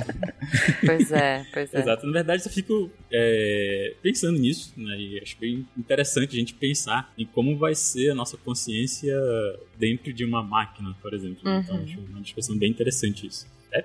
Boa. Tiago. Bom, pensando na tua pergunta, Juba tava falando assim, ah, antes até conversando com o pessoal sobre esse assunto, de fato, a gente não sabe quando chegará esses momentos disruptivos da tecnologia, que eles vão, de fato, assim, entrar ah, nas vidas das pessoas de maneiras ainda mais ah, agressivas do que hoje, né? Mas eu, pessoalmente, acho que isso não demorará até 2077 para acontecer, provavelmente chegará antes, e a gente vai ter que lidar muito com as questões, por exemplo, as questões éticas, as questões que vão envolver as leis que vão ser tratadas sobre isso, os decretos, ah, como a gente vai tratar isso no mundo efetivamente, quando essas coisas começarem a acontecer. E quando a gente puder também legislar sobre isso, né? Porque a gente não vai poder deixar isso como Com certeza. tecnologias, assim, correndo soltas, Olha né? aí, Se eu posso vale falar. mais um episódio aí. Vale mais um episódio Vamos só chamar sobre a galera isso. da- do direito. Só sobre Fazer isso. um crossover só sobre Não, isso. cyber total. direito é uma ótima pauta. Que... Sim, com certeza, cara. Eu queria saber se a CD Projekt Red vai patrocinar esse episódio. Eu espero que sim. É, é só o que a gente espera. Vamos fechar com pena. Pois é, Juba, essa questão do futuro do transhumanismo, ou talvez o futuro da humanidade, através ou por meio do transhumanismo, entra num, num- numa área muito, muito interessante de filosofar sobre. Já gastei bastante tempo pensando sobre isso, tem a ver com singularidade, tem a ver com inteligência artificial também, né? Mas eu acho que até uma questão que a gente explorou pouco aqui nesse cast, e que eu acho que vai acontecer mais para o futuro, é até uma transformação muito basal, muito muito integrada com que a gente, com aquilo que a gente entende de vida, de, de vivência, de quem nós somos, como a gente se relaciona com, com a nossa própria existência mesmo. A, a tecnologia já transforma o jeito que a gente vive e vai poder ter transformações em níveis que a gente não faz ideia ainda. E, e são questões que talvez a sociedade, sei lá, pessoas da nossa geração vão ter, vão ter dificuldades de entender e lidar com como as novas gerações ou como formas de que as, algumas pessoas vão começar a, a- a agir, viver e se identificar. Eu acho que passa um pouco até por essa camada é, identitária. Na nossa sociedade a gente já vem desconstruindo vários valores, a gente já passou por uma libertação sexual, é, de lidar com. Quer dizer, né, passou, vem passando, mas enfim, já temos conquistas nessa área sobre é, relacionamento, sobre sexualidade, sobre papéis de gênero na sociedade, é, e, e ainda tem muito caminho para né, seguir, só que eu acho que a gente ainda vai viver outras coisas, existem ainda outras formas que as pessoas vão se identificar, vão se relacionar, vão criar, então você pode ter desde a pessoa que, sei lá, é, vai começar a viver numa realidade virtual, essa vai ser talvez a sua realidade principal e ela vai se identificar com um avatar. e aquilo é, talvez seja algo tão basal e, e, e importante para a vida dela, de como é, o que aquilo representa, ou outras maneiras de você se transformar, seja biologicamente, ciberneticamente, sei lá, é, e, e, vários caminhos que eu acho que a gente não sabe nem dizer ainda. Mas não, não, não chegamos no limite, né? Acho que ainda tem muitas maneiras que o ser humano vai acabar se recriando, se reinventando e talvez até transhumanizando. Né? É, é, acho que podemos viver um, um, momento em que entender o ser humano, essa questão da humanidade, ela talvez precise ser repensada mesmo. Eu sei que falando agora é, parece algo longe, né? E ouso dizer que, que ainda é distante. Mas a tecnologia avança muito rápido, de, em crescimentos exponenciais. Então, é, pode ser que em algumas gerações a gente comece a, a, a pensar, a, a, escalar essa nossa ideia do que é o ser humano e talvez até em algum momento chegar nesse, nesse no ideal pós-humano. Isso é claro se as máquinas forem boazinhas e derem essa chance talvez para a gente é, ter essa oportunidade, né, de continuar tendo alguma alguma gerência, autonomia sobre as nossas escolhas, nossa relação na sociedade. Pode ser que a gente simplesmente não tenha essa chance, né? Mas enfim, é... eu, eu sou um entusiasta do, do, do transhumanismo em geral. Acho que ele tem vários. Tem, a gente tem que tomar muitos cuidados, tem que ter uma discussão muito aberta na, na sociedade sobre ética, sobre sobre, enfim, é, problemas sociais que isso pode gerar, mas no geral eu penso isso de uma maneira positiva, assim, eu acho que a gente tem novas fronteiras para serem exploradas e isso pode ser algo legal. Acho que é isso. Cara, muito bom. Adorei a consideração de vocês. eu acho que é por aí. É, espero que as máquinas sejam boazinhas com a gente, como o Pena disse. E eu queria deixar um recado para você, ouvinte. Você já abraçou sua cafeteira hoje? É bom pensar no futuro, hein? um beijo para você.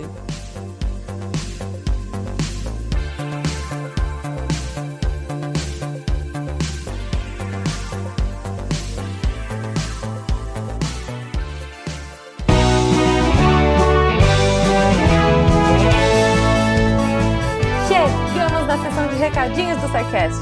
Eu sou a Jujuba, passando aqui só para avisar que se você ouvinte quiser ajudar o projeto a continuar divulgando ciência de forma divertida, você pode através do PicPay, Padrim ou Patreon. Além do SciCast, você ajuda a manter outros projetos da casa e a manter o site também, com a nossa produção diária de textos incríveis. Caso você ainda não tenha visto, a gente editou o patronato para esse ano. Temos novidades bem legais esperando por vocês. Os nossos lindos patronos que apoiam e amam o projeto tanto quanto a gente. Os links vão estar tá aí no post. Fora isso, se você quiser entrar em contato com a gente para dúvidas, sugestões ou, enfim, recadinhos quaisquer, é só mandar e-mail para contato@sicast.com.br. Por hoje é só e eu encontro vocês na semana que vem. Tchau. Atenção para o informe semanal dos textos da semana. E segunda-feira teve texto do Matheus Berlandi. Para que serve o Tório? Da série incrível dele, Elementos que Ninguém Se Importa e Onde Habitam. E aí, para que serve? Do que é feito? É feito de Tória, né? Do que se alimenta? Vai lá conferir. Na quarta, da Dani Almeida, O Vovô Tá On. Acessibilidade na Terceira Idade.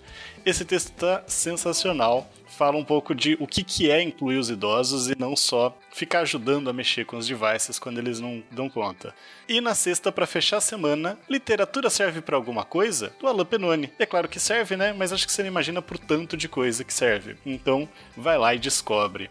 Esses textos e mais, muito, muito mais, você encontra em www.deviante.com.br.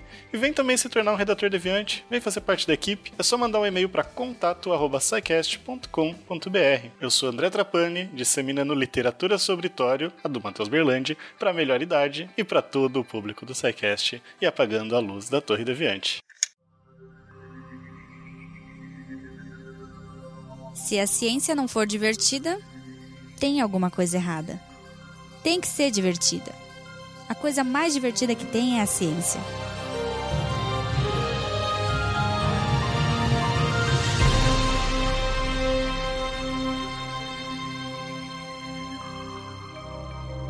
Este programa foi produzido por Mentes Deviantes. deviante.com.br Este programa foi editado por Tapcast. Edições e Produções de Podcast.